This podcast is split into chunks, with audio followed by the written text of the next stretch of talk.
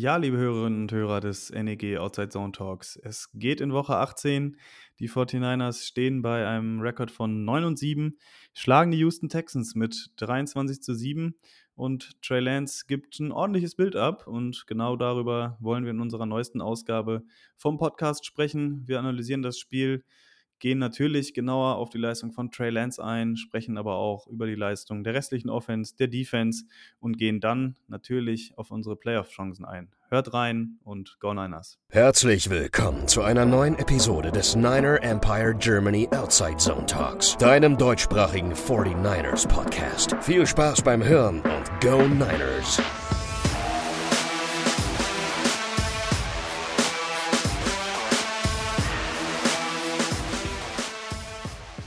Ja, hallo und herzlich willkommen zu einer neuen Ausgabe des NEG Outside Zone Talks. 2022 ist da und die 49ers haben direkt den ersten Sieg eingetütet. Das Heimdebüt von Trey Lance war erfolgreich. Die 49ers haben die Houston Texans mit 23 zu 7 geschlagen. Leider, leider sind wir noch nicht in den Playoffs. Die New Orleans Saints bleiben uns weiter auf den Fersen und alles zu möglichen Playoff-Chancen und zum Spiel wollen wir jetzt ein bisschen mal besprechen. Über das Heimdebüt von Trey Lance natürlich besonders ausführlich und auch alles weitere. Dafür habe ich zwei Gäste bei mir. Das ist einmal der Lukas. Namen Lukas. Abend. Und dann haben wir noch einen besonderen Gast dabei. Das ist der Miron. Miron äh, betreut auf Instagram die Seite Cover for Legacy. Mit dem standen wir jetzt schon das ein oder andere Mal in gutem Austausch und ähm, der hatte gefragt, ob er auch mal dabei sein kann. Und äh, ja, da haben wir uns natürlich nicht lumpen lassen. Und ähm, ja, Miron, freut uns, dass du dabei bist. Vielleicht äh, kannst du unseren Hörerinnen und Hörern auch noch ein bisschen was zu dir erzählen erstmal. Also erstmal vielen Dank, dass ich dabei sein darf.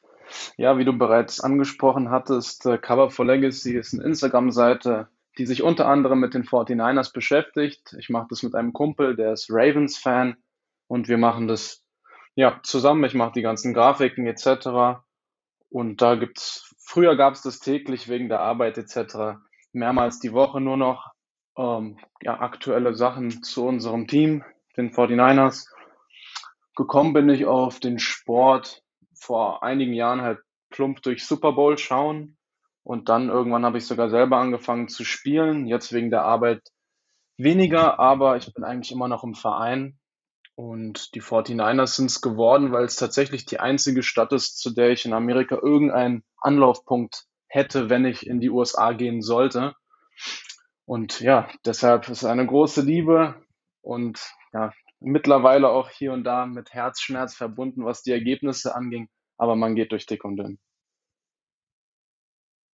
Ja, absolut. Ich glaube, ähm, da erkennen sich einige wieder. Ähm, ich selber ja unter anderem auch. Ich denke, es ist ja recht gängig, dass wenn man hier in Deutschland irgendwie jetzt Fan wird, dass da entweder die Verbindung zu der, zu der Stadt da ist oder dass man, wenn man mal reingeschaltet hat, das Team zu dem Zeitpunkt dann auch ein bisschen mehr Erfolg hatte.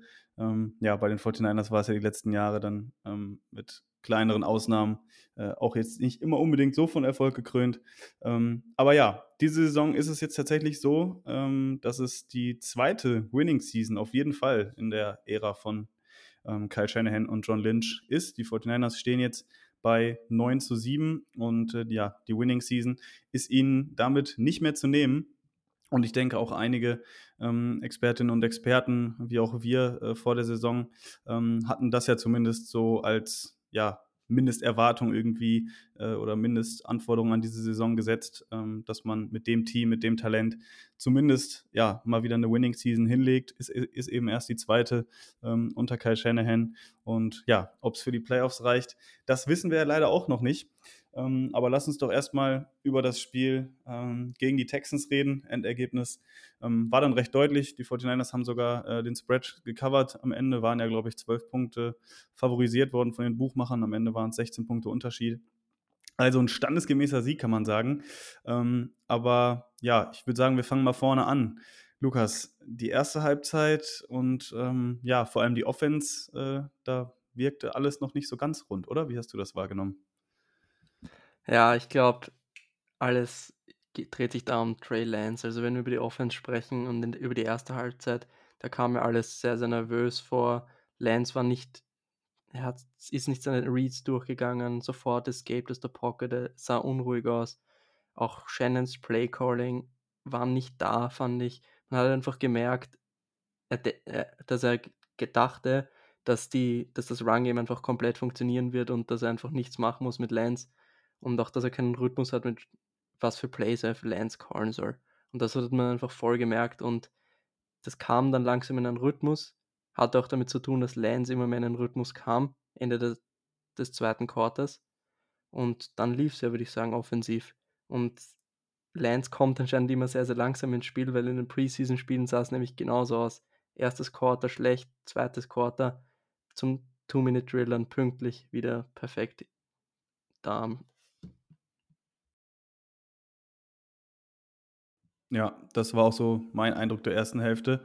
Ähm, Miron, wie hast du es wahrgenommen? Wie fandest du so die, die ersten Drives von Trey Lance? Ich weiß nicht, also für mich hatte das Ganze, wo jetzt Lukas Preseason anspricht, irgendwie auch so leichte Preseason-Vibes, auch wie die Offense so gelaufen ist. Das war irgendwie alles so ein bisschen, ja, weiß ich nicht, wirkte so ein bisschen Vanilla alles. Oder wie siehst du das? Ja, auf jeden Fall. Es schien so ein bisschen wie Trey Lance startet jetzt erstmal das erste Mal mit den ganzen Startern und dadurch, dass er halt nicht immer First-Team-Raps hatte, hatte natürlich die Chemie zwischen den einzelnen Spielern mal mehr und mal weniger gepasst. Und das war am Anfang genau dasselbe. Ich meine, es hat mit einem Three and Out gestartet und da hatte man sich schon an die Stirn gefasst und dachte, oh nein, bitte, bitte nicht. Vor allem nicht gegen die Texans, einen vermeintlichen Must-Win-Gegner, was zum Glück am Ende auch geklappt hat, aber wirklich die erste Halbzeit war unheimlich zäh zum Anschauen.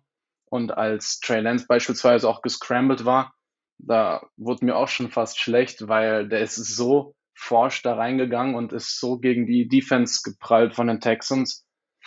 Da hätte mich nicht gewundert, wenn er am Ende irgendwas wieder von sich getragen hätte, aber glücklicherweise ist das ja nicht eingetreten. Und in der zweiten Halbzeit kam es auf jeden Fall besser. Und das war, finde ich, sehr, sehr schön zu sehen an seinem Spiel gestern. Der hat sich von Quarter zu Quarter, finde ich, stetig gesteigert und natürlich in der zweiten Halbzeit war das dann schon exponentiell besser. Ja, genau. Also ich glaube, es ist auch so die Story des, des Spiels gewesen, dass Trey Lance es halt dann wirklich geschafft hat, auch ähm, ja, sich anzupassen ne? und auch der Offense dann sogar ähm, seinen, seinen Mehrwert zu geben, den er hat. Ne? Also ich fand unsere Offense auch insgesamt einfach ähm, deutlich äh, vertikaler auch. Also dieses Element, was ähm, ja die, bei den 49ers eigentlich relativ wenig im Spiel ist, eben mit ähm, Jimmy Garoppolo, das hat eben äh, Trey Lance dieser Offense gegeben. Der hat den höchsten Wert gehabt, ähm, was Yards per Attempt anging. Das war, glaube ich, bei 10 oder 11 Yards oder sowas. Das, da war Garoppolo nicht einmal drüber über diesen Wert in dieser Saison. Und äh, man hat da auch gesehen, ähm, was das bringen kann. Ne? Also eine PI-Strafe hat es einmal gegeben auf einen langen Pass bei Ayuk. Ähm, dann der lange Touchdown-Pass natürlich auf ähm, Debo Samuel. Ganz lustige Anekdote dazu übrigens. Ähm, das war das gleiche Play, was die 49ers in der Preseason gelaufen sind, ähm, wo äh, Trent Sherfield ähm, den Touchdown gefangen hat, nur quasi ähm, spiegelverkehrt. Das ist dieser Post-Cross gewesen. in der Preseason äh, ist das Trent Sherfield von links nach rechts gelaufen. Diesmal war es äh, Debo Samuel, der von rechts nach links gelaufen ist. Und ähm, ja, es ist ein schönes Play, was, was Kai Shanahan da ähm, aufgezeichnet hat. War insgesamt ein, ein tolles, äh, ein toller Spielzug von, von beiden. Ich denke, das war auch so das Highlight-Play äh, für Trey Lance selber. Ähm, aber ja, ich glaube, insgesamt ähm, kann man sagen, er hat sich schon gut gesteigert. Ähm, was ich von euch einmal äh, wissen würde, ähm, Miron, vielleicht kannst du da einmal anfangen. du hast es ja auch gerade angesprochen. Sein Laufspiel, muss ich sagen, da hätte ich irgendwie ein bisschen mehr erwartet. Also er wirkte auf mich irgendwie ein bisschen zögerlich, nicht so entschlossen, nicht so explosiv. Wie hast du das gesehen? Also er wirkt ein bisschen wie Colin Kaepernick, muss man sagen. Also auch das Laufspiel, weil man hat ihn irgendwie, was man vom College Tape zumindest gesehen hatte, als Mords-Sprinter schon, also sportlichen Athleten im Kopf, der da irgendwie wirklich fast schon in Richtung Lamar Jackson eventuell sogar im Scramble-Game drauf hat. Aber im Endeffekt war das gestern ja relativ ja, verhalten. Ich meine, der hat auch ein bisschen abgebremst, der ist jetzt nicht mit Full Pace durch. Vielleicht hat ihm da Kyle Shanahan im Training gesagt, ey, das machst du so gefälligst nicht in der NFL. Aber es sah auf jeden Fall nicht so vertraut aus, wie man es sich eventuell gehofft hatte. Aber andererseits möchte ich natürlich ihn in Schutz nehmen und sagen, okay, es war jetzt er hat noch nicht mal eine Handvoll Spiele in der NFL, geschweige denn, das war jetzt sein erster, nee, sein zweites Spiel von Beginn an. Das heißt, da mangelt es einfach an der Erfahrung. Aber ja, sagen wir so, das Laufspiel hätte man sich eventuell noch einen Ticken explosiver gewünscht. Aber hoffentlich ist noch Luft nach oben da. Was man da bei den Scrambles aber sagen muss, ist, dass er auch sehr oft zögerlich war, weil er seine Augen noch downfield gelassen hat. Und das gefällt mir persönlich am besten einfach, dass du einen mobilen Quarterback hast, der den Ball mit der Hand loswerden, mit seinem Arm loswerden will und wenn nichts offen ist, dann rennt er und das gefällt mir gut und das finde ich auch gut zu sehen, dass der Run nicht seine erste Option ist. Ja, das vielleicht ähm, zum, zum Run-Spiel von ihm. Ich denke, ähm, ja, da sollte noch ein bisschen mehr kommen. Also ich weiß nicht, mir ging es jetzt auch ein bisschen mehr um die, um die Design-Runs auch. Also ich fand auch, dass ich hatte so eigentlich das Gefühl, okay, jetzt, jetzt läuft hier die Option, äh, da fällt mir dieses, dieses eine Option-Play im ersten Quarter ein. Ähm, da ist er dann äh, ja über die linke Seite gelaufen, äh, ein Quarterback Keep und äh, ich dachte, okay, jetzt kommt er um die Edge rum und macht locker einen First Down, aber war dann auch ein gutes Play von den Texans Defender natürlich. Ähm, aber da wurde er dann short äh, gestoppt. Das war, glaube ich, das Play kurz bevor Kyle Shanahan dann für den vierten Versuch gegangen ist, wo er dann einen Pitch über Mitchell versucht hat, der äh, komplett ähm, ja, in die Hose ging. Ähm, auch da muss man vielleicht nochmal drüber sprechen. Ähm, die beiden Fourth Down Entscheidungen von Kyle Shanahan waren in dem Moment wieder positiv aggressiv, also ist mir positiv aufgefallen. Ähm, die Play Calls jeweils, ja, fand ich, fand ich schwierig. Äh, einmal dieser Pitch eben, dass man da den Ball erstmal fünf Yards nach hinten wirft, obwohl nur noch ein Jahr zu gehen ist. Das zweite Mal war es ähm, der erste Drive in der zweiten Halbzeit, auch bei einem vierten und eins, wo die 49ers dann einen Rollout spielen, ähm, wo Trey Lance äh, gut äh, gespied wird, wo er dann nicht selber laufen kann. Ähm, aber da habe ich mich auch gefragt, warum über links dieser Rollout, warum muss er dann äh, ja über links laufen, damit rechts werfen, also gegen seine Laufrichtung werfen. Ja, der ähm, Pass war aber nicht schlecht und die Coverage war gut downfield. Also ich würde jetzt Shannon dann nicht so viel Schuld zuschreiben. War auch gut verteidigt, muss man sagen. Ja, klar. Nur ich meine, also wenn du da den Rollout über rechts machst, ne, dann hast du halt auch die Option, dass er noch ein bisschen mehr im Lauf ist und nicht seine Beine so anders setzen muss, quasi. Ja, ich, also. ich glaube, dass es einfach äh, den Rollout auf die weite Seite des Feldes machen wollte und das hatte damit zu tun. Hm, hm. Ja, war halt nur ins, insgesamt dann auch wieder äh, diese Fourth Down ähm, ja, Spielzüge. Ähm, fällt auf, dass er, dass er mit Lance halt ein bisschen aggressiver dann auch, auch called, offenbar. Ähm, ja, ist dann zweimal leider wieder nicht gut gegangen. Ähm, aber insgesamt glaube ich auch, äh, auch da wieder ähm, gut zu sehen, dass Shanahan da ja, den, den Fuß auf dem Gaspedal hält und da auch versucht, ähm, ja, zumindest für den First Down zu gehen und da jetzt nicht irgendwie zu panten oder sowas, wobei wir da auch noch eine Entscheidung später im Spiel hatten, wo er bei Inches dann äh, sich doch dafür entschieden hat zu panten, wo man vielleicht einen QB-Sneak oder so hätte machen können. Ähm, also da werden wir irgendwie, glaube ich, nicht viel schlauer aus äh, Kyle Shanahan. Aber bleiben wir noch kurz ähm, bei Trey Lance. Wir haben jetzt über sein Laufspiel gesprochen, über, dieses, über diese Entwicklung im Spiel. Ähm, nichtsdestotrotz, glaube ich, müssen wir noch kurz drüber sprechen, dass der Anfang in seinem Spiel, auch was das Passspiel anging, in der ersten Halbzeit, in der zweiten Halbzeit waren auch ein, zwei Würfe dabei, ähm, dass das auch doch schon ziemlich hätte nach hinten losgehen können, oder? Auf jeden Fall. Also ich meine, ich habe am Ende des Spiels war das, meine ich, oder war das? Nee, das war, glaube ich, zum Ende der Halbzeit einer Wurf, den er auf Ayuk angebracht hat, der auch glücklicherweise gefangen wurde. Aber in der einen Kameraperspektive ist der Ball so irrsinnig doll geeiert, oder auch allgemein hat er noch ein, zwei Situationen, wo der fast gepickt wurde und eine Interception hat er ja letztlich geworfen. Aber großes Lob von meiner Seite an Inos, dass er in seinem jungen Alter diese Interception aus dem, ja, so weit wie es geht nach hinten gedrängt hat und einfach auf Restart gedrückt hat und sich davon nicht beirren hat lassen und einfach weitergespielt hat. Das war, fand ich schon für sein Alter relativ reif. Da hätte man sich auf jeden Fall mehr Kopfschmerzen vorstellen können. Zumal im Vorfeld des Spiels Fred Warner ja in einem Interview gesagt hatte, dass er im Training erst in den letzten Wochen sich richtig getraut hat, mal zu werfen, weil er so scheu war, eine Interception zu werfen. Und deshalb tat er mir dann schon leid, dass er die relativ früh geworfen hatte. Aber alles in allem, ja, ein paar Pässe, da ist Jimmy Garoppolo ihm einfach voraus, aber das ist auch die jahrelange Erfahrung. Da kommt er hoffentlich noch hin. Aber Downfield öffnet natürlich Lance uns eine ganz neue Ebene des Passspiels.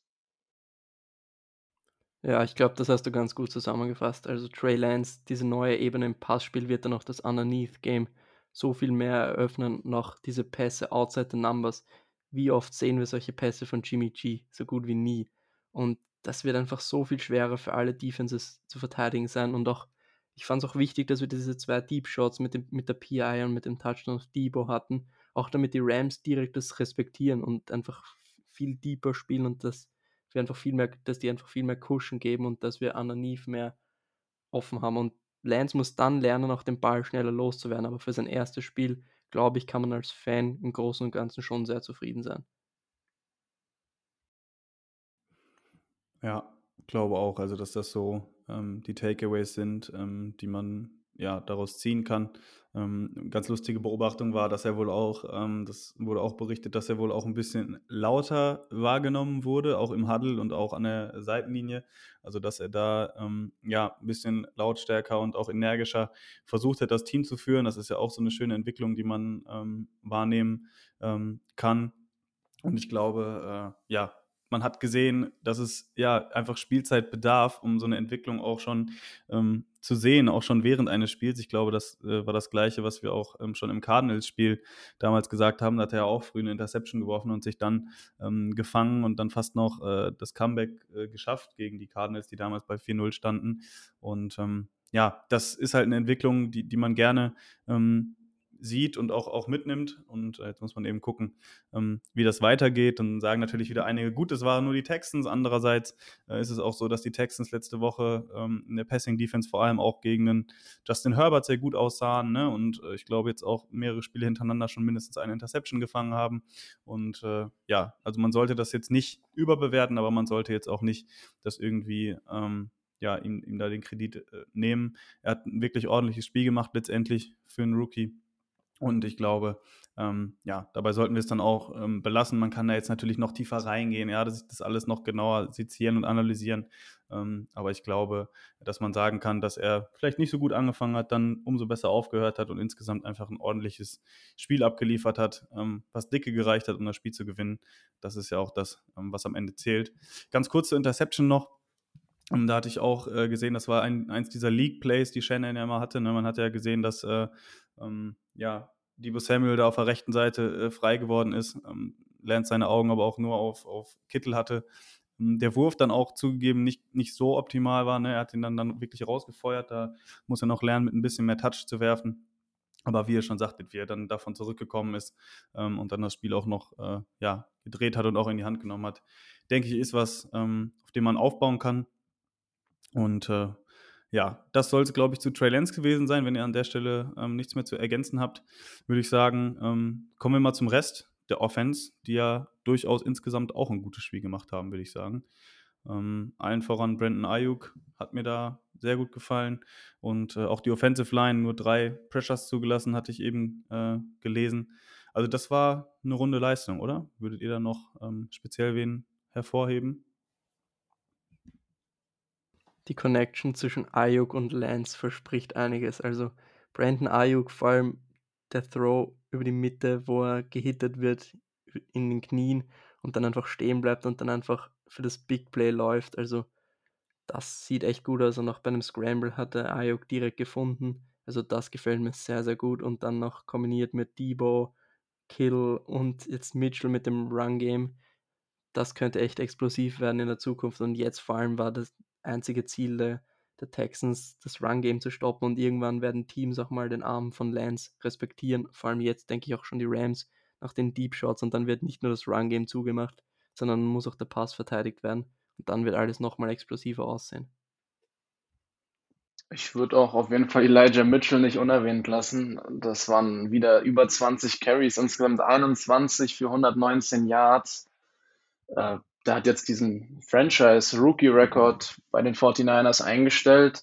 Ja, ich finde, Sechstrunden-Pick, da kann man nicht meckern. Da grinst man einfach nur, wenn er spielt. Vor allem, wenn man beachtet, dass er jetzt drei Spiele hintereinander gefehlt hat. Er hatte eine Gehirnerschütterung, hatte was mit der Hand. Ich meine auch was mit dem Knie gehabt. Also der ist diese Saison auf jeden Fall nicht unverschont geblieben. Aber wenn er spielt, dann zeigt er in der Regel immer, was er drauf hat. Und also das ist auf jeden Fall auf den freue ich mich sehr. Hoffentlich in den Playoffs auch noch und auf jeden Fall auch in den nächsten Jahren. Da haben wir, glaube ich, auf jeden Fall einen riesigen Glücksgriff gelandet. Ja, muss ich auch sagen. Also, das ist äh, Elijah Mitchell ähm, von den ganzen Verletzungen, von denen er zurückgekommen ist. Ne? Jeff Wilson hat nicht einen Carry bekommen. Elijah Mitchell, 21 Stück, du sagtest es gerade.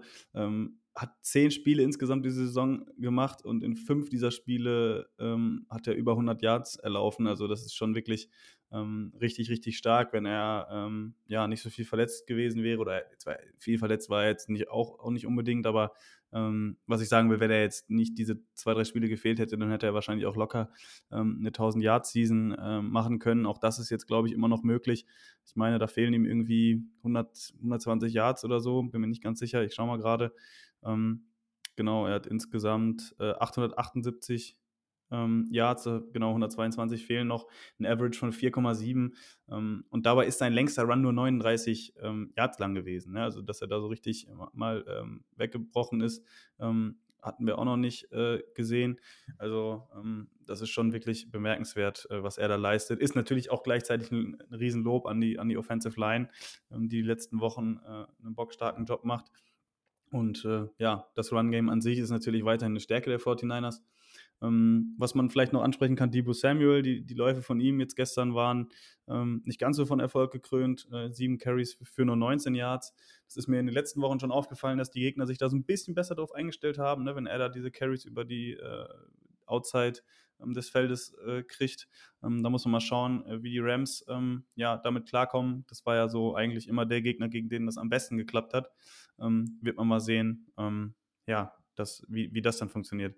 Lukas, ähm, eine Sache vielleicht noch, äh, den Catch von George Kittle, den haben wir ja, glaube ich, alle äh, appreciated und gesehen. Ähm, aber insgesamt ähm, war Kittle jetzt nicht so viel im Spiel. Meinst du, da sollte man sich jetzt irgendwie ja, Gedanken machen oder ähm, denkst du, das ist jetzt nur irgendwie dem Gameplan geschuldet gewesen jetzt gegen die Texans? Ich bin mir echt nicht sicher. Also ich muss mir mal das Tape anschauen, werde ich mir morgen in der Früh direkt anschauen, wenn es rauskommt, was die Texans da gemacht haben gegen die Titans. Also auf jeden Fall so, dass der Ge Def Defensive Gameplan war, George Kittle wegzunehmen und da war es dann klar, dass er keine Catches bekommt. Und ich weiß nicht, was die Texans gemacht haben. Ich werde es mir jetzt mal anschauen müssen. So, jetzt weiß ich es nicht, aber ich mache mir da gar keine Sorgen. Kittle wird auch viel als Decoy verwendet, um die anderen Spieler offen zu schemen. Und er hatte auch den einen Target, wo die Interception rausgekommen ist, den anderen geilen Catch und solange die anderen liefern, mache ich mir da gar keine Sorgen. Ich denke, es ist auch einfach ganz schön zu sehen, dass es auch ohne ihn funktioniert. Und ich meine, ohne ihn in dem Sinne, dass er jetzt nicht viele Bälle fängt oder auch nicht oft angespielt wird. Aber ich meine, er hat trotzdem sehr wichtige Blocks gesetzt. Und das ist halt schön zu sehen, dass die anderen Receiver auf jeden Fall das Passspiel auch am Leben halten. Ich meine, Ayuk war bei 94 äh, Yards insgesamt und Juan Jennings beispielsweise hat zweimal den Ball gefangen für insgesamt 25 Yards. Also die haben sich das gestern eigentlich ganz gut aufgeteilt und ich glaube, es schadet einem George Kittle auch mal nicht, in dem Sinne ein bisschen weniger Workload zu haben. Hoffentlich kommt er dann umso stärker gegen die Rams im Passspiel wieder zurück. Da nehme ich gerne 150 Yards Spiele für den Sieg. Das ist mir auf jeden Fall lieber nächste Woche als jetzt gegen die Texans, wo es auch ohne ihn im Passspiel sehr, sehr gut geklappt hat. Ja, absolut. Also ich denke auch, da sollte man sich jetzt nicht allzu viel Gedanken machen.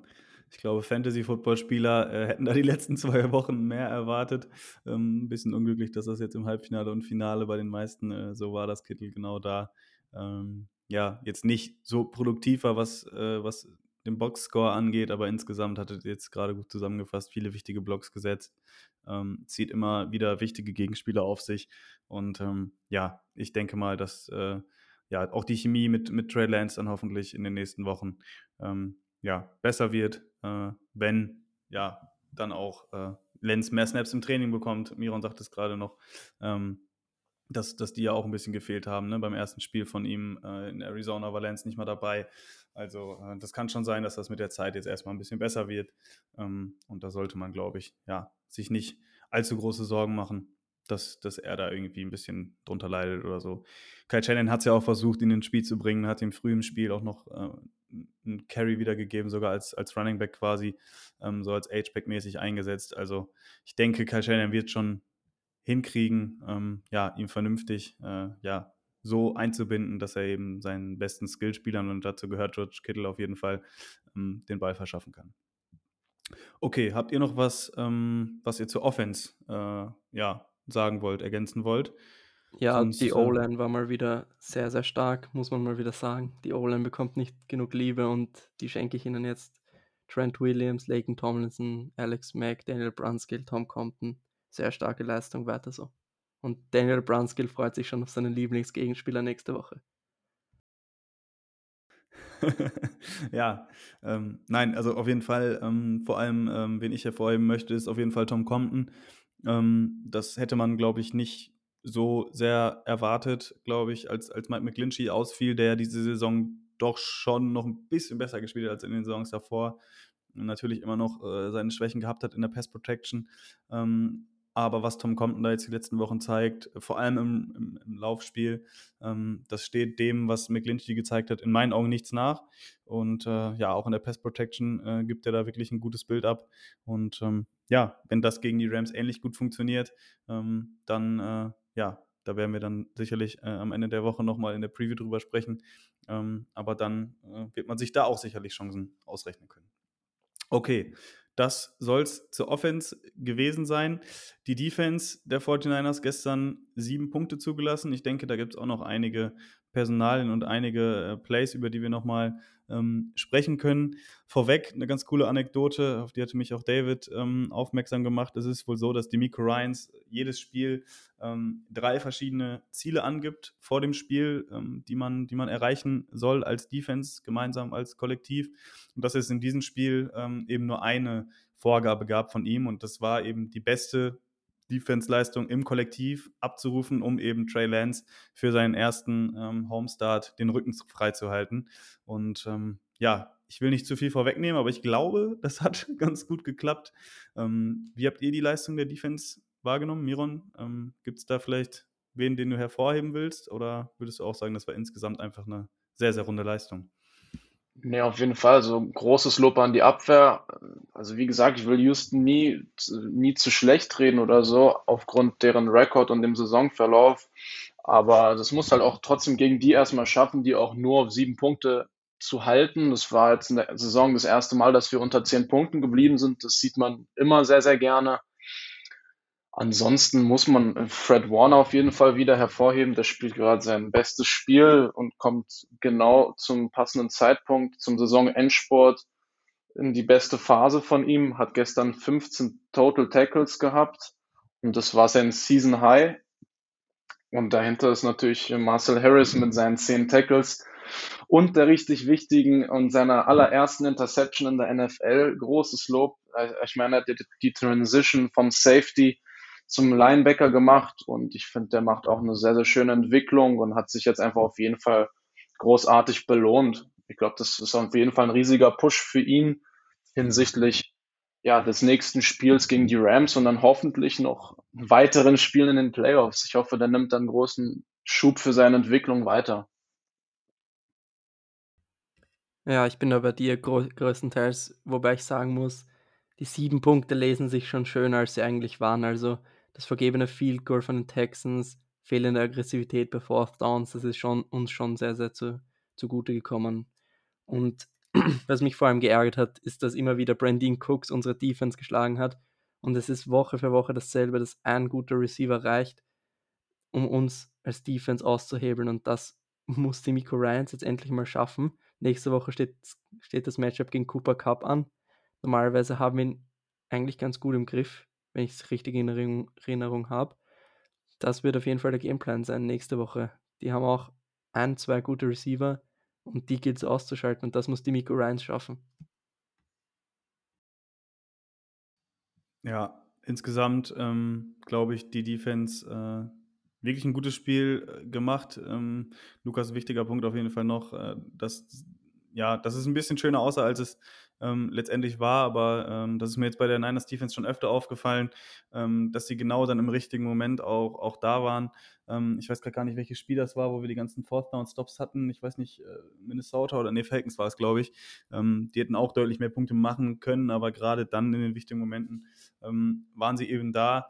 Äh, ich sage ja immer, dass es bei der 49ers Offense jetzt auch nicht immer unbedingt ja, nur Pech ist, dass sie dann die Drives und die Spiele irgendwie nicht zu Ende bringen können.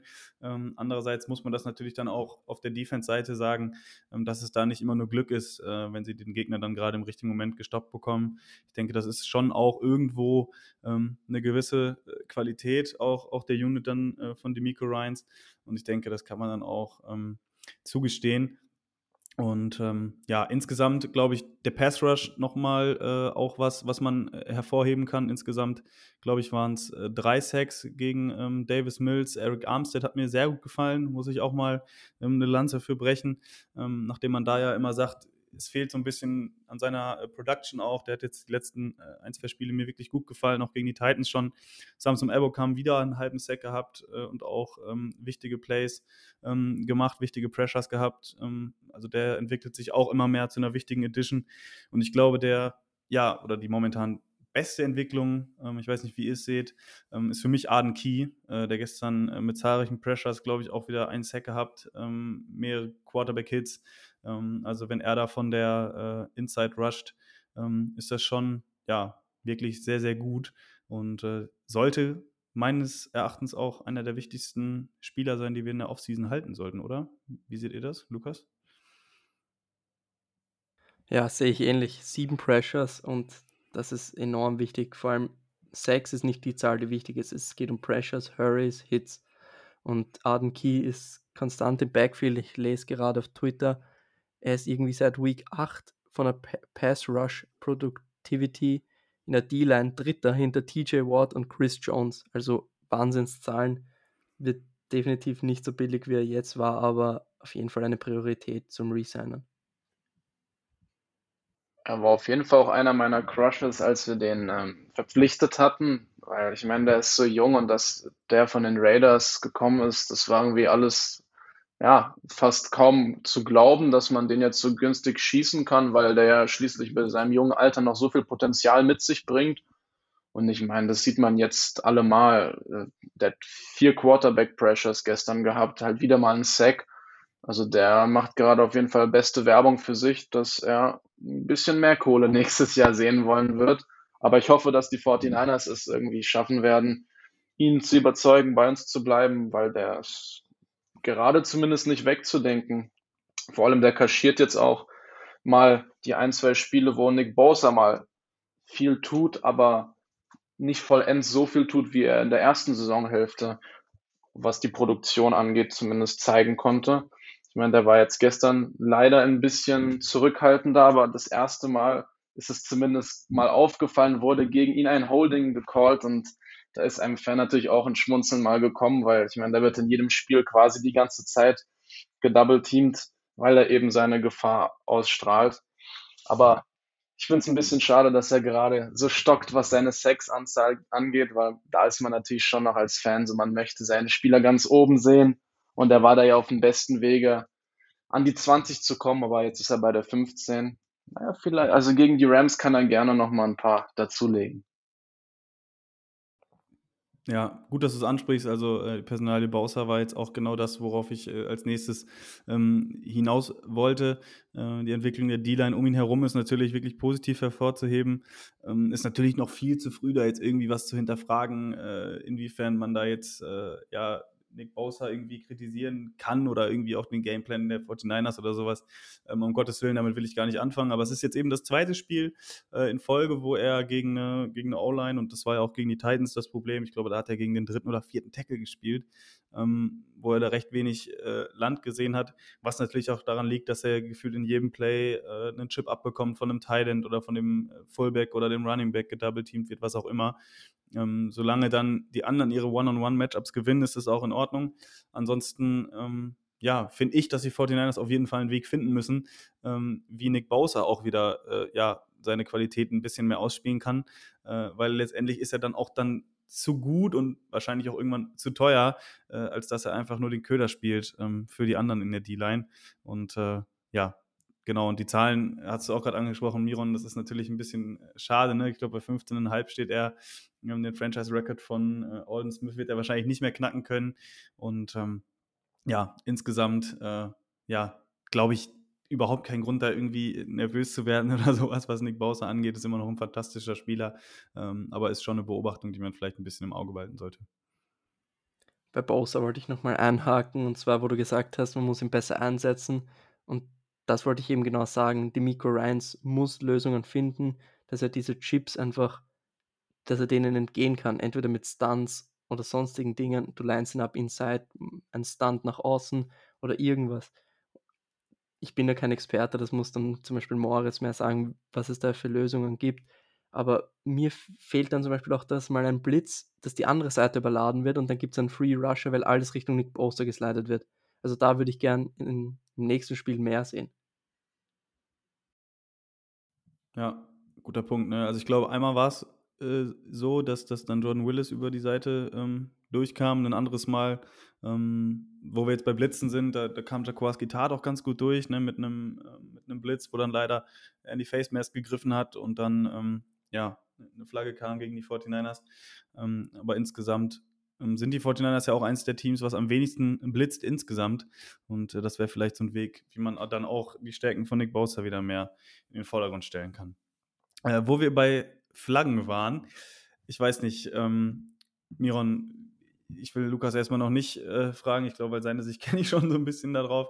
Ähm, wie hast du es gesehen? Wir hatten ja da schon in der zweiten Halbzeit ein bisschen Glück, auch was die Schiedsrichterentscheidung anging, um das jetzt mal ja, freundlich zu formulieren.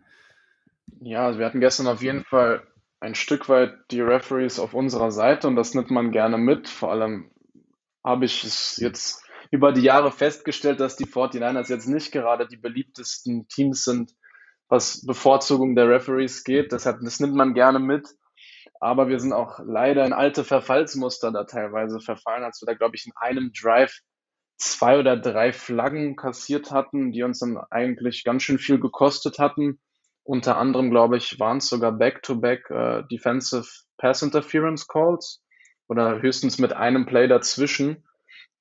Und das, ja, das begleitet uns ja leider, vor allem die DPIs, die ganze Saison über. Ich meine, wir sind jetzt mit stolzen 19 äh, Flaggen in dieser Kategorie Spitzenreiter und da sind wir, glaube ich, gefühlt die ganze Saison schon ganz oben und da will man natürlich bei weitem nicht dastehen, wo wir stehen. Das kostet viel zu viel und Josh Norman wurde dann auch, meine ich, gebencht, wenn ich mich nicht irre ja, so viele Forced Fumbles, wie er produziert, hat er wahrscheinlich mehr äh, DPIs und das ist einfach viel zu teuer, das kann man sich nicht erlauben. Und da bin ich sehr gespannt mit Ausblick auf die Rams kommende Woche, wenn man dann eben Cooper Cup, äh, den Receiver der Stunde aktuell entgegentritt, wie man da verteidigen will. Das hat das letzte Mal gut geklappt, ihn aus dem Spiel zu halten. Aber jetzt angesichts der Situation auf Corner ist schon schwierig, wobei man Embry Thomas auf jeden Fall mal hervorheben kann, der seinen Lauf forthält. Also ich finde, man sieht auf jeden Fall bei ihm eine positive Entwicklung und der ist auf einem guten Wege, auf jeden Fall. Ja, bei Cooper Cup wollte ich nochmal anhaken. Zum Glück spielt er primär im Slot und dadurch gegen K1 Williams. Und der hatte ihn ganz gut im Schach in den letzten Jahren. Also ich mache mir da eher mehr Sorgen um OBJ und um die Big Plays von den Rams, also um jetzt nicht vorzugreifen. Ich würde sagen, das überlassen wir einfach der Preview, was wir da machen müssen, um das zu stoppen. Einfach nur Lob an Embry Thomas. Man sieht seine Entwicklung von Spiel zu Spiel. Er war jetzt auch im Run-Game immer mal wieder ein Faktor. Er hatte, glaube ich, drei Tackles, also gute Entwicklung und anscheinend hilft Spielpraxis. Und wenn man den Spieler nochmal vertraut, hätte man am Anfang der Saison vielleicht mal probieren können.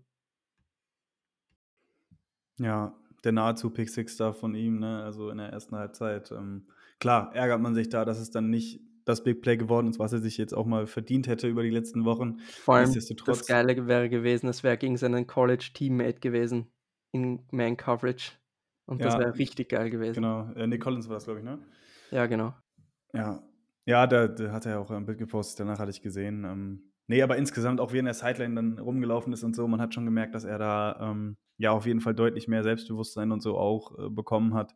Und ähm, das ist einfach eine schöne Entwicklung, ne? weil ich glaube, vor drei Wochen hätte er vielleicht auch das Play nicht gemacht. Er hat sich da sicher gefühlt, hatte einen Safety im Rücken, ähm, ist dann geweitet auf diese Route und ähm, ja, hätte sich da belohnen können.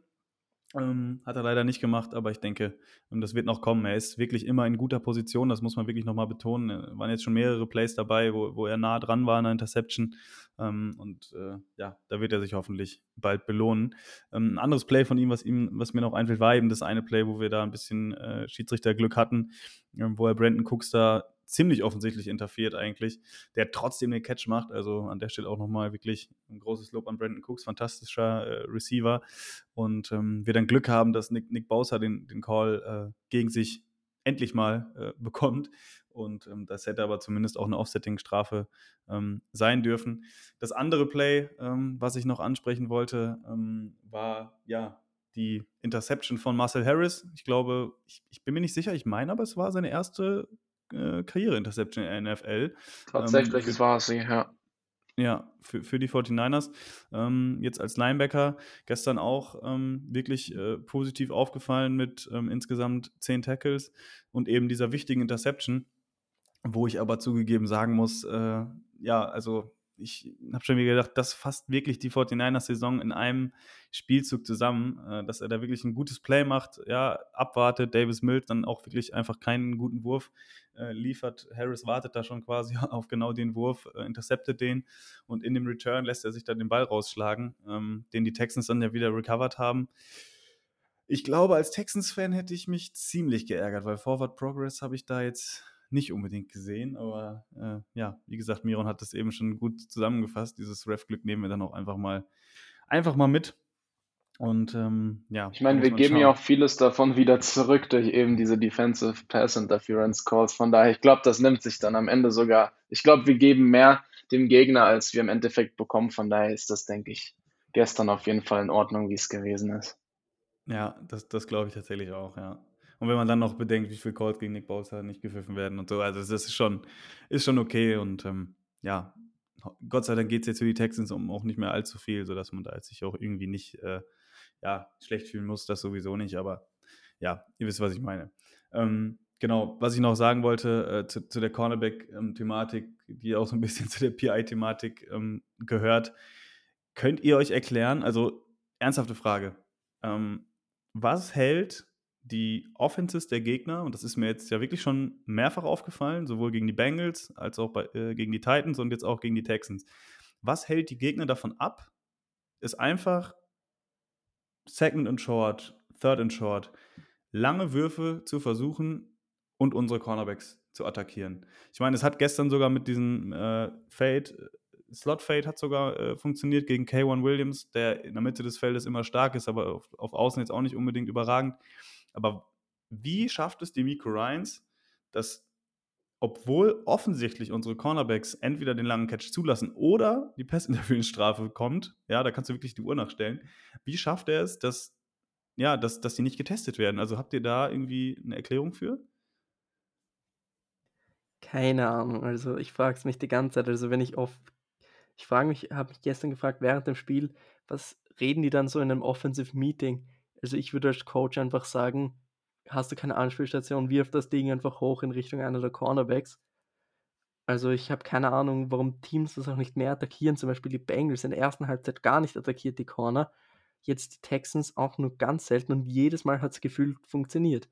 Also ich, ich verstehe es nicht. Und da muss man dann auch schaffen, als Defensive Coordinator auch mal, also öfter Too High Safeties zu spielen, wenn du so schlechte Cornerbacks hast. Und ja, ich weiß nicht. Wie gesagt, ich weiß nicht, was sich Offenses denken. Ich würde es natürlich öfter machen, auch in der Red Zone habe ich quasi nie eine Fade gegen uns gesehen. In, bei First, Second Goal oder egal, egal was, einfach Goal-Line-Situationen. Ich würde das viel mehr forcieren als Offensive Coordinator, wie du es gesagt hast. Keine Ahnung, was die Miko Ryans macht, aber zum Glück machen es die Gegner nicht die ganze Zeit. Ich kann es mir auch nicht erklären. Ich hoffe nur, dass irgendwie das mit dem Druck in unserer, von unseren Edge-Rushern zusammenhängt oder dass der Quarterback zu viel Druck hat oder am Ende sagt, nee, ich nehme jetzt doch irgendwie den, äh, die sicherere Variante, wobei man einfach nicht weiß, ob nicht die sichere Variante eventuell wirklich auf die DPI zu gehen oder auf das Mismatch mit unseren Cornern. Ich, ich kann es mir nicht ausmalen, aber ich bin auch froh, dass es so ist, dass ich nicht weiß, wie es wäre, wenn wenn ein Team wirklich penetrant auf unsere Außen spielt. ich nehme es so, wie es ist und sage einfach nur Danke an die Mako Ryans und an die Abwehr, dass das letztlich doch relativ stabil hält, trotz Dante Johnson oder auch Josh Norman. Was aber auch auffallend ist, ist für mich, dass die Technik, die wir bei diesen Jump Balls spielen, einfach über die ganze Saison, obwohl es gesagt wurde, dass es trainiert wird, und ich denke, dass Lance diese Shots auch im Training nimmt, die wird einfach nicht besser. Und dahinter frage ich mal den Defensive Backs Coach, weil der muss auch über die ersten Wochen schon gesehen haben, dass das klar die Schwäche ist der DBs und dann forciere ich doch das genau im Training. Aber gefühlt ist es jedes Mal schlechte Technik und jedes Mal ist es eine DPI. Also da muss man noch im Training mal das forcieren. Also bei Josh Norman habe ich gestern, als er seine Flagge wieder bekommen hat, wieder an die Stirn fassen, weil ich konnte es einfach nicht fassen. Ich meine, der ist so lange in der Liga dabei und er hatte auch wirklich sehr, sehr starke Phasen in seiner Karriere. Aber dass er dann als vor allem Veteran, der unsere jungen Corner anleitet, jedes Mal oder fast jedes Mal falsch zum Receiver steht, dass es dann eben immer diesen Call gibt. Also ich verstehe es nicht, wie das, wie das immer noch so sein kann. Was ich halt ihm positiv zu verdanken habe, ist, dass es relativ auffällig ist, dass die und dass unsere Verteidiger wirklich wie bekloppt teilweise auf den Gegenspieler auf den Ball draufhauen. Also ich finde, das findet, sieht man sehr viel öfter nun als noch zu Beginn der Saison, dass man da aggressiv wirklich versucht, die Fumbles zu erzwingen. Und ich meine, das klappt hier und da auch, das ist auf jeden Fall positiv, aber die DPIs ist, das ist eine Katastrophe teilweise, wie die Corner da in die Verteidigung reingehen. Die stehen da komplett falsch. Corey Unlin übrigens ähm, seit diesem Jahr neuer ähm, Passing Game Coordinator, sag ich mal, was die, was die Defense angeht. Vorher bei den Detroit Lions gewesen. Ähm, ja, ich habe auch das Gefühl, dass die 49ers da viel, ähm, ich weiß nicht, wer es von Madden kennt, da gibt es ja auch die Taste Play Receiver oder Play, Play Ball und äh, da wird ziemlich oft der Receiver gespielt und äh, ja, diese Saison ist es leider noch häufiger der Fall gefühlt, ähm, dass, dass die Pest Interference Flaggen sehr locker sitzen bei den Schiedsrichtern und ähm, ja, das äh, ja, kommt den 49ers auf jeden Fall definitiv nicht zugute.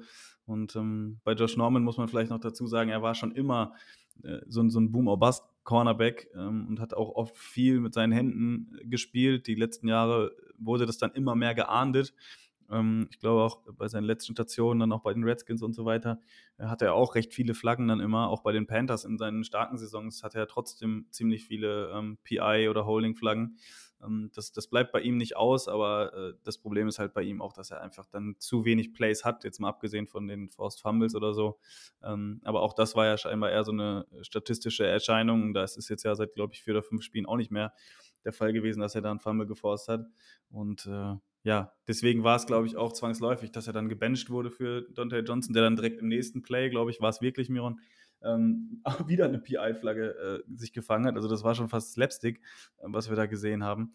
Ähm, aber dann muss man auch dazu sagen, Dante Johnson zwei gute Plays gehabt am Ende des Spiels. Ja, das Spiel quasi dann, dann beendet mit seiner äh, Deflection bei und zwei. Tut ihm auch gut, ne? Also hat jetzt ja auch eine schwierige Phase gehabt mit dem Tod seiner Mutter und sowas. Ähm, gönne ich ihm auf jeden Fall. Man sieht ja auch, dass er bei den Teammates sehr beliebt ist. Und ähm, ja, ich denke mal, da Emmanuel Mosley nicht zurückkehren wird, auch gegen die Rams, hatte ich jetzt vernommen, ähm, ja, wird äh, Dante Johnson auf jeden Fall weiterhin äh, auch de den Starting-Spot bekommen. Und äh, ja, das wird gegen die Rams dann definitiv eine Sache für die Preview, ähm, wo wir dann mal besprechen müssen, wie das dann aussehen wird. Okay, Thema Defense, glaube ich, ähm, ja, haben wir, glaube ich, so gut wie alles ähm, angesprochen. Auch der Kurs Gitarre, Jimmy Ward wieder gestern ein gutes Spiel gemacht, ähm, um das nicht unerwähnt zu lassen. Und äh, ja, Special Teams, glaube ich. Ähm, was mir noch aufgefallen ist, äh, Travis Benjamin hat dann ja äh, auch angefangen, Punts zu returnen. Brandon Ayuk auch mal wieder so einen komischen Wackler dabei gehabt, irgendwie bei den Punt-Returns. Ähm, weiß nicht, ob das jetzt irgendwie ein Ding ist, was man noch genau besprechen müsste, aber ähm, ja, ist, ist, mir auf jeden Fall aufgefallen, ist nicht das erste Mal, ähm, dass das passiert ist. Ich finde, in Special Teams muss man ansprechen, Marken Socher war direkt ein Faktor und hat direkt zwei Tackles ja. gehabt in der ersten Halbzeit.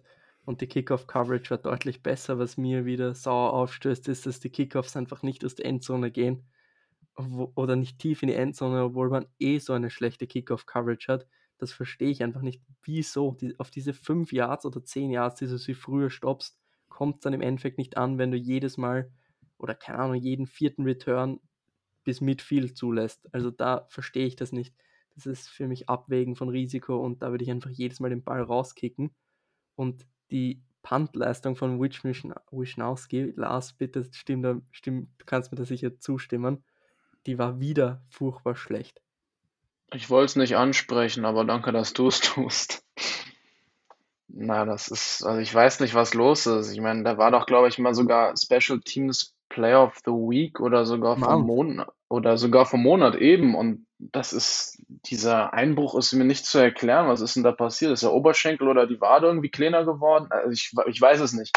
Es tut auf jeden Fall weh, dass man das anhand eines Graphen auf jeden Fall linear nach unten äh, streichen könnte, wie seine Punts zurzeit sind. Also ich hoffe, dass das jetzt auch in Hinblick auf Playoffs irgendwie nochmal besser wird, aber ich meine, es ist ja Stand jetzt gerade leider alles andere als absehbar.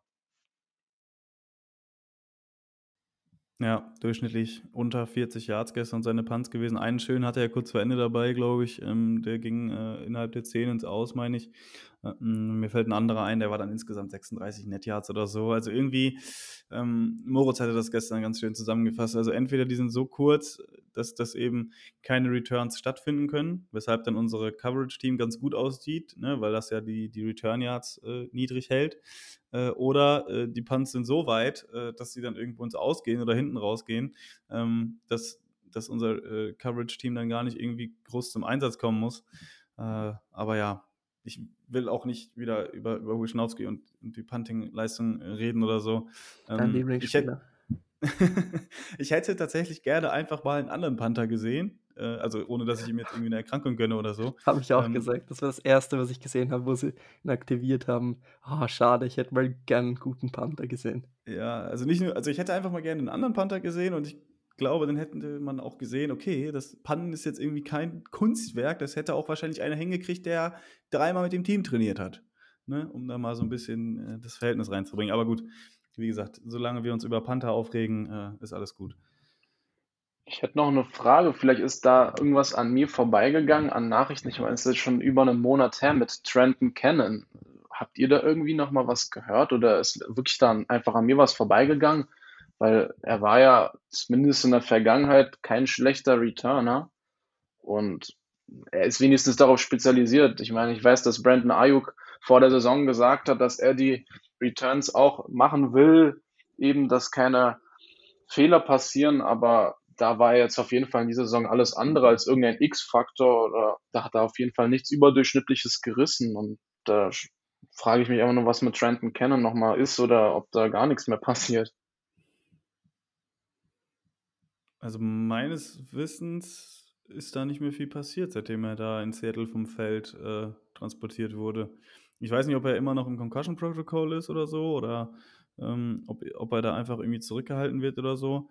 Ähm, müsste ich vielleicht nochmal, oder müsste man nochmal sich hinterklemmen oder so. Ich habe da jetzt nämlich, glaube ich, auch nichts Okay, gehört. gut. Ne, dann seid ihr auf demselben Stand wie ich, dann bin ich da zumindest beruhigt. Ne, weil es ist komplett still geworden um ihn herum und ich meine, er war ja kein schlechter, was das angeht.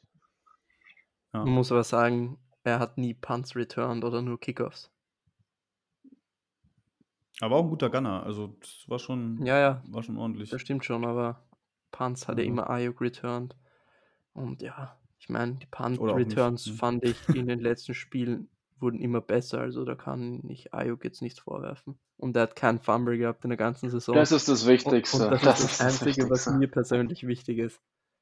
Ja, auf jeden Hauptsache, Fall. wir müssen nicht drüber reden. Ja, so ist es. Gut, ähm, habt ihr noch was? Ansonsten äh, würde ich sagen, ähm, haben wir jetzt, glaube ich, alle wichtigen äh, Punkte angesprochen des Spiels. Und ähm, ja, können das, glaube ich, schließen. Vielleicht noch ganz kurz ähm, dazu, wie es jetzt aussieht ähm, rund ums Playoff-Picture. Also die 49ers sind jetzt aktuell im sechsten Seed in der NFC. Irrsinnigerweise haben sie als sechster Seed die Playoffs noch nicht geclincht, anders als die Eagles, die auf dem siebten Seed äh, rangieren. Und ähm, ja, aufgrund äh, ja, verschiedener Tiebreaker Regelungen ähm, schon ihren Playoff-Platz sicher haben, eben das direkte Duell gegen die Saints gewonnen haben, dementsprechend den Tiebreaker gegen die Saints sicher haben und aufgrund des besseren Conference Records in jeglicher Konstellation auch äh, gegenüber uns ähm, ja, den Vorteil hätten, um letztendlich in den Playoffs zu sein, ähm, sodass sich das Playoff-Rennen in der NFC eigentlich nur noch zwischen uns und den New Orleans Saints entscheiden wird. Ähm, die bessere Ausgangsposition vor dem Spiel gegen die Titans hatten eindeutig wir. Ich erinnere mich, ich glaube, da hatten wir nach 538, das ist so eine Seite, die eben ähm, die Playoff-Wahrscheinlichkeiten berechnet, äh, eine 80-prozentige Chance, in die Playoffs zu kommen. Vor dem Wochenende jetzt, ähm, vor Woche 17, ähm, war die Chance bei uns 75 Prozent.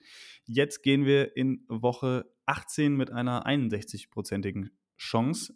Das liegt daran, dass die 49ers eben mit einem Sieg auf jeden Fall in den Playoffs sind gegen die Rams und wenn die Saints das Spiel gegen die Atlanta Falcons verlieren, dann können wir uns auch eine Niederlage erlauben. Dann ist es egal. Dann sind wir auf jeden Fall in den Playoffs. Wenn die Eagles gewinnen sollten, auf dem siebten Seed. Wenn die Eagles verlieren sollten, bleiben wir bei einer Saints-Niederlage auch auf dem sechsten Seed.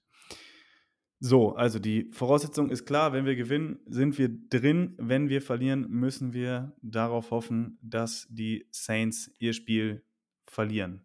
Noch vielleicht ganz kurz, ähm, ohne jetzt da irgendwie äh, ja, das, das, der, der Preview irgendwie vorwegnehmen zu wollen. Miron, wie ist dein Bauchgefühl? Was glaubst du, ähm, wie es sich letztendlich gestalten wird. Ist ja schon, glaube ich, ziemlich äh, auf der Kippe jetzt, ne, wie das Ganze ausgehen kann. Also uns erwartet da auf jeden Fall ein Herzschlagfinale.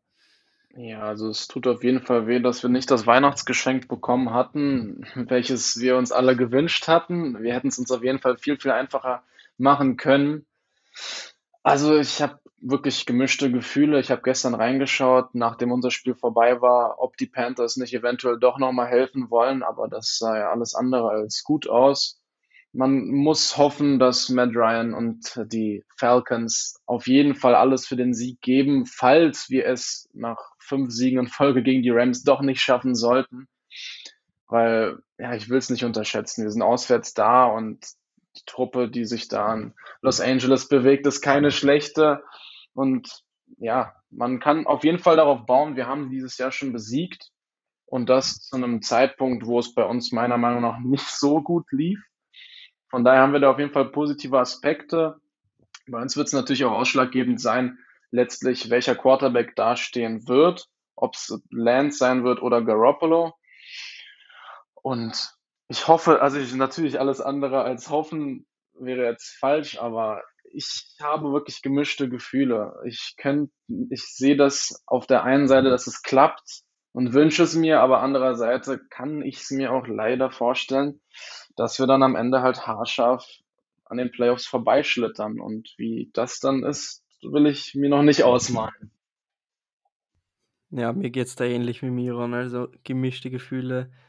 Ich bin so hin und her gerissen und habe die ganze Zeit in meinem Kopf so, fuck, mit Lance wird es richtig schwer gegen die, gegen die Rams, vor allem Aaron Donald, Von Miller und dann kommen wieder Gedank die Gedanken, ah, vier der letzten fünf Spiele gewonnen und so weiter und so weiter. Geht da nicht doch was?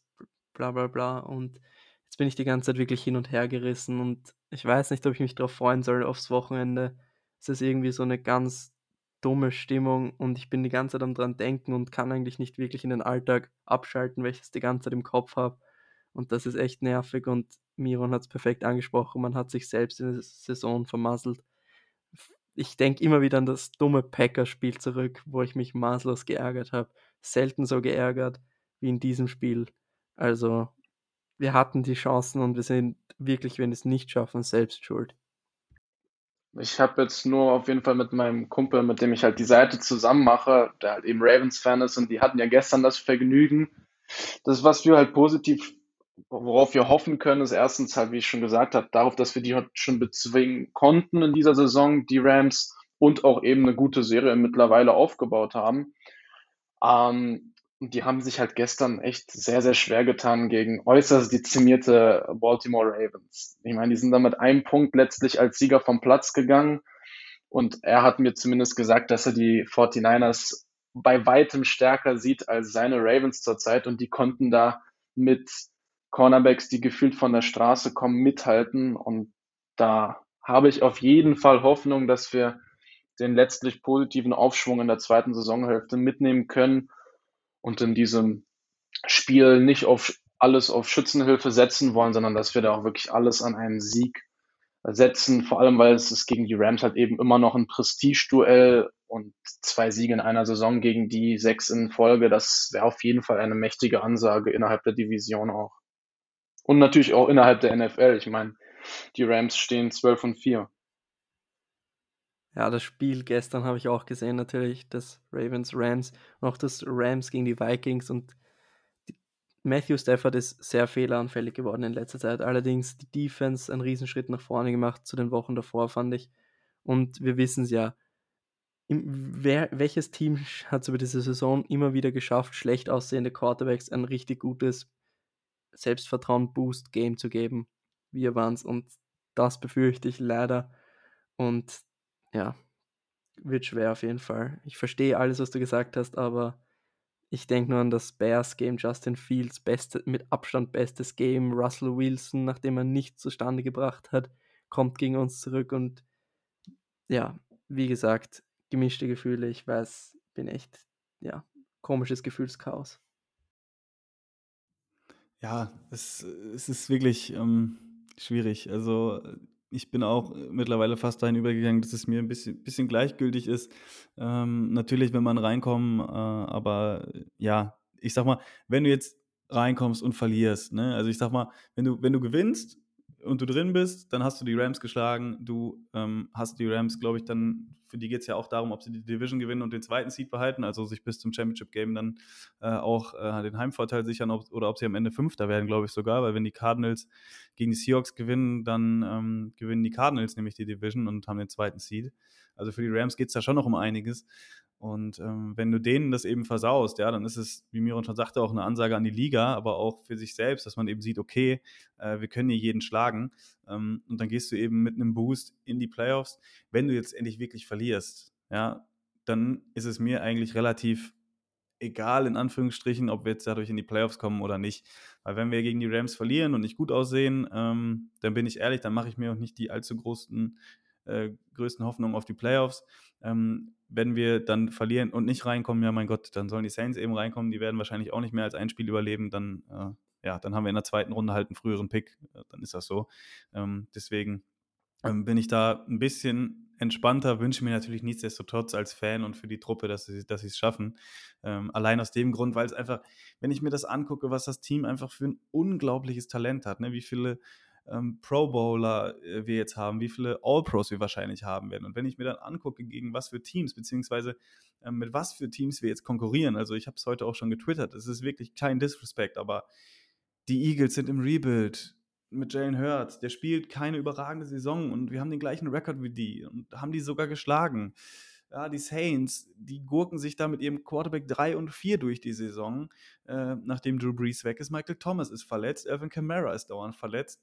Und die haben auch immer noch die Chance, in die Playoffs zu kommen. Und ja, das ist einfach wirklich besonders ärgerlich, äh, dass, dass man sich irgendwie ja selber versaut hat mit solchen unnötigen Niederlagen wie gegen die Cardinals mit Colt McCoy, ja, wie gegen die Seahawks zweimal, die Titans, das Packers-Spiel, das Colts-Spiel. Wenn man nur zwei Spiele davon gewonnen hätte, dann würde, würden wir jetzt vielleicht hier sitzen und sogar um die Division spielen am letzten Spieltag und nicht eben gegen Saints und gegen Eagles in einem Fernduell um die Playoffs antreten.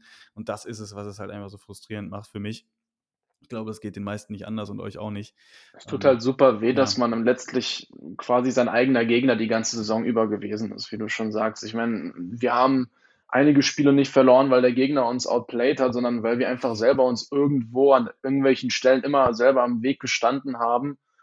Und ich weiß noch, ich habe eine Prediction vor der Saison gemacht. Ich glaube, die ging Richtung, weiß nicht, 12, 13 Siege, was schon unheimlich optimistisch war. Aber wir waren nicht so weit entfernt davon, wenn wir die Dinger zu Ende gebracht hätten oder uns halt eben nicht so oft selber ein Bein gestellt hätten, dann wären wir auf jeden Fall schon sicher in den Playoffs und wie du auch sagst, dann wären wir eventuell auch äh, um den Divisionstitel gespielt. Und so zittern wir jetzt in der letzten Woche gegen das vermeintlich stärkste Team aus unserer Division, während die Saints eben mit irgendwelchen Spielern rumdümpeln und immer noch um die Playoffs äh, ja, konkurrieren. Also das ist schon alles sehr, sehr skurril und ja, als Fan hat man da auf jeden Fall sehr viele schlaflose Nächte und sehr, sehr verschlafene Arbeitstage hinter sich gebracht. Und ich habe Angst auf jeden Fall, dass es diese Woche das letzte Spiel dieser Saison für uns sein könnte. Und äh, dann ist halt eine ewig lange Offseason. Aber malen wir den Teufel noch nicht an die Wand, hoffen wir, dass die Jungs das durchbringen und wir noch ein, zwei oder vielleicht drei, vier Spiele noch im Januar haben, beziehungsweise im Februar im besten Falle, dann wieder in Los Angeles, oder? Ja, ich glaube, das ist ein guter, guter Abschluss, gutes Schlusswort. Ähm, da will ich gar nicht äh, so viel zu ergänzen. Ich glaube, wir haben jetzt über das Spiel und auch über unsere Playoff-Chancen und auch so ein bisschen über den Verlauf der Saison jetzt äh, ausführlich genug gesprochen. Ähm, hat mir mal wieder sehr viel Spaß gemacht. Ähm, sind jetzt auch schon bei über einer Stunde Aufnahme, aber ich glaube, das war auch mal nötig, dass wir uns hier so ein bisschen äh, alles Mögliche von der, von der Seele reden, dass wir ein bisschen ausführlicher auch über Trey Lance reden. Ist ja klar, ne, wenn man da so viel investiert, dann ähm, ja, will man da auch möglichst ausführlich drüber sprechen und das auch analysieren. Und ich glaube, ähm, da werden wir noch viel Freude äh, dran haben, auch hoffentlich noch diese Saison, aber dann spätestens in den nächsten Jahren. Genau, das soll es von uns gewesen sein an der Stelle. Ich ähm, bedanke mich bei Miron und Lukas für eine sehr, sehr kurzweilige Aufnahme und ähm, wünsche euch allen eine schöne Woche.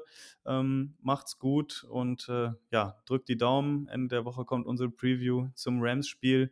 Ich glaube, einige werden äh, ja noch ein bisschen unruhig jetzt die nächsten Tage verbringen. Ich auf jeden Fall. Ich glaube, ihr beide auch. Und ähm, ja, wie gesagt, das soll es von uns gewesen sein. Macht's gut, bis bald. Go Niners. Ciao. Das war der Niner Empire Germany Outside Zone Talk. Streamt und abonniert uns auf allen gängigen Kanälen unter ad 49 ersempire GER.